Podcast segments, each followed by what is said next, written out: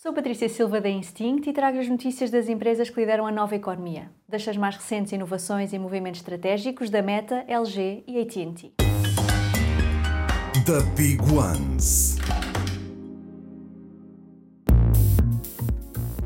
A plataforma de realidade virtual Horizon Worlds da Meta já está disponível para um público mais jovem, dos 13 aos 17 anos, na América do Norte.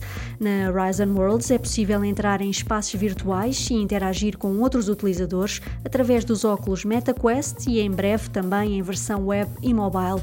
A Meta está a potenciar o crescimento do número de utilizadores da Horizon Worlds, mantendo a sua estratégia de transição de uma mídia social para um player no metaverso. LG registrou uma patente para a compra e venda de NFTs através da sua Smart TV.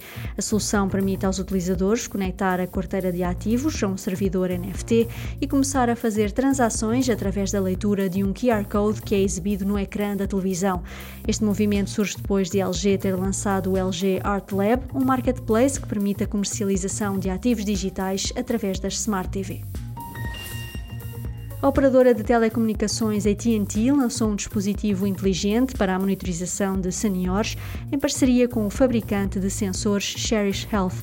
Batizado da Cherish Serenity, o dispositivo consegue supervisionar toda a casa e alertar para situações de emergência como quedas.